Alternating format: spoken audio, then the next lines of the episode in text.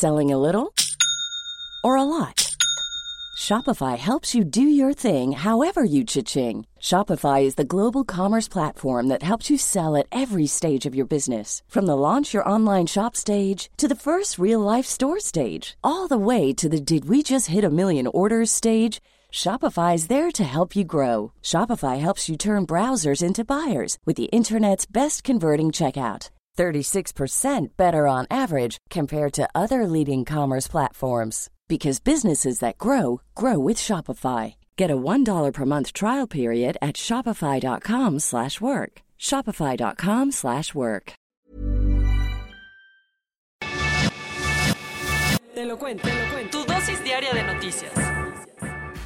Hola, ¿qué tal? Que tengan un muy buen día todos y todas. Bienvenidos a su dosis diaria de noticias con Te lo cuento. Soy Laura Gudiño y vamos a echarle un ojito a ver qué es lo que anda pasando en este mundo.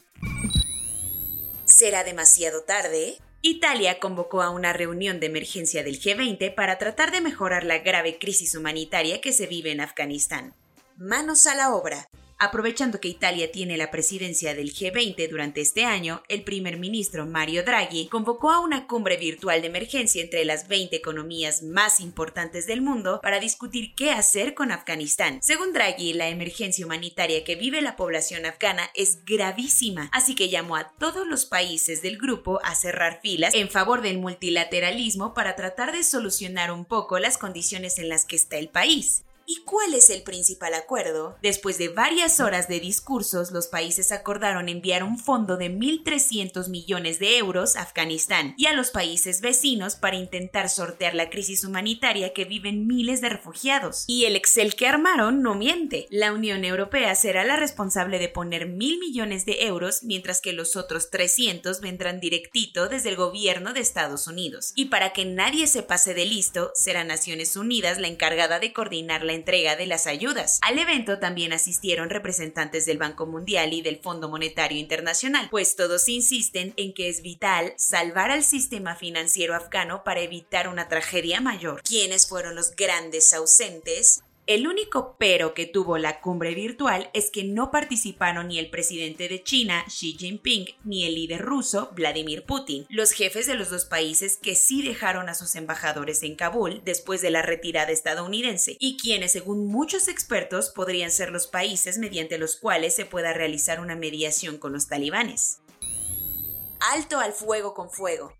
El Frente de Liberación Popular de Tigray denunció un enorme ataque militar en su contra. La guerra entre el Frente de Liberación Popular de Tigray y el gobierno federal de Etiopía ya va a cumplir un año, y el Frente de Liberación denunció ayer que las fuerzas del gobierno de Abiy Ahmed lo atacaron en uno de los moves militares más pesados de todo el conflicto. En un comunicado, la Oficina de Asuntos Externos del gobierno de Tigray dijo que los atacaron desde varios frentes utilizando drones, así como bombardeos con artillería pesada. Esta versión no pudo ser confirmada al 100 porque las comunicaciones se cortaron. Por su parte, el equipo del primer ministro Abiy Ahmed dijo que el gobierno etíope seguirá contraatacando la destrucción, violencia y matanzas de la región de Amhara y otras zonas. Pero entre que son peras y son manzanas, esta ofensiva rompió el alto al fuego que ambos bandos habían decretado desde junio, cuando las milicias gubernamentales se retiraron de la zona de Tigray. El conflicto civil en el país del Cuerno de África ya le costó la vida a miles de personas y también pone sobre la cuerda floja los llamados a la paz de Naciones Unidas. Cuentos cortos. Pamela agarró enjundia y se convirtió en huracán categoría 1 durante la madrugada del martes, pero los pronósticos del Servicio Meteorológico Nacional esperan que continúe fortaleciéndose con chances de alcanzar una categoría 3, que podría afectar a Baja California Sur, Sinaloa, Jalisco, Durango, Nayarit y Colima. Además, Protección Civil recordó a la población que las lluvias pueden provocar deslaves, desbordamiento de ríos, por lo que le recomendaron a la gente que estén atentos ante cualquier catástrofe. Pamela se debilitó mientras se acercaba a las costas de Baja California Sur, pero todo apuntaba a que recobraría fuerza antes de tocar tierra.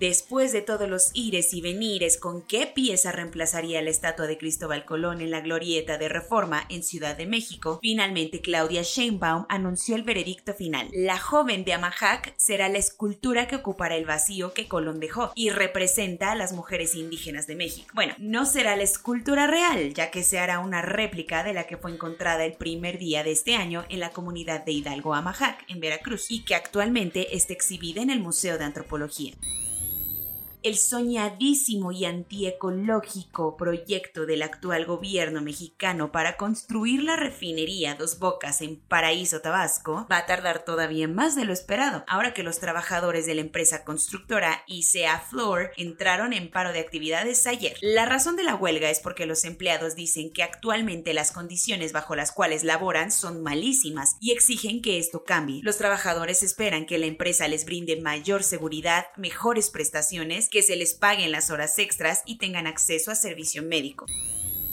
El ministro de Relaciones Exteriores de Israel, Yair Lapid, fue a Washington para celebrar el primer aniversario de los acuerdos de Abraham, el tratado de paz entre Israel y los Emiratos Árabes Unidos. El viaje de Lapid también incluyó una cena con Anthony Blinken, el secretario de Estado de Washington, y con Abdullah bin Zayed Al Nahyan, el canciller emiratí. Pero no todo fue celebración, porque el primer ministro israelí y la vicepresidenta Kamala Harris protestaron contra el programa nuclear iraní y expresaron sus preocupaciones sobre el desarrollo de misiles y drones en Irán.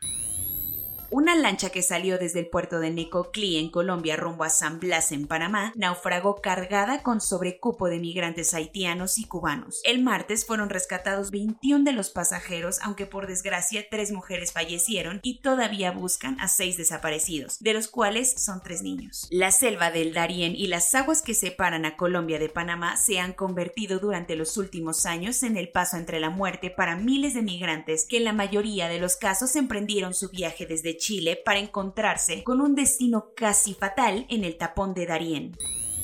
Para cambiarle un poquito a la ya conocidísima receta de superhéroes, DC Comics anunció que en la próxima versión del cómic Superman será bisexual. En esta nueva historieta, Superman ya no será Clark Kent, sino el hijo que tuvo con Lois Lane, John Kent. La historia se llama Superman, Son of Kal-El, y el anuncio se dio el lunes en pleno National Coming Out Day en Estados Unidos, fecha marcada para celebrar la salida del closet. Tom Taylor, el escritor de la serie, comentó que sería una verdadera oportunidad perdida reemplazar a Clark Kent con otro Salvador Blanco.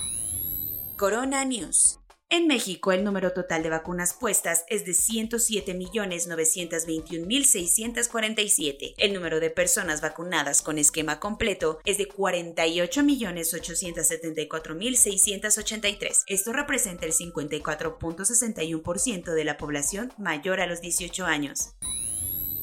Después de 19 meses, Estados Unidos abrirá sus fronteras terrestres con México y Canadá a partir de noviembre para tránsitos no esenciales a todos aquellos viajeros que estén completamente vacunados. Un juez concedió una suspensión definitiva para que todos los menores de edad sean incluidos en el Programa Nacional de Vacunación, a lo que la Secretaría de Salud contestó que una vez recibida la notificación oficial la revisarán a detalle. El desfile por el Día de Muertos sí se va a llevar a cabo en Ciudad de México con medidas de prevención ante la pandemia, aunque 1.080 personas participarán. El pronóstico de crecimiento económico que hizo el Fondo Monetario Internacional para América Latina durante el 2022 bajó dos décimas por la lentitud con la que los países están vacunando a su población. El exsecretario de Salud británico Matt Hancock fue nombrado enviado especial de la ONU para apoyar a los países de África en su recuperación por COVID-19. Todo parece indicar que la capital australiana, Canberra, tendrá prácticamente toda su población vacunada en noviembre, convirtiéndose en la primera ciudad del mundo en lograrlo el personal de la Administración de Alimentos y Medicamentos de Estados Unidos no pudo tomar una posición firme sobre las dosis de refuerzo de Moderna, lo que indica que es posible que no haya datos suficientes que la respalden. El Camp Nou funcionará a su máxima capacidad para el clásico Real Madrid contra Barcelona la próxima semana. Soy Laura Gudiño y esa fue su dosis diaria de noticias de este miércoles 13 de octubre. Cuídense mucho y nos vemos mañana.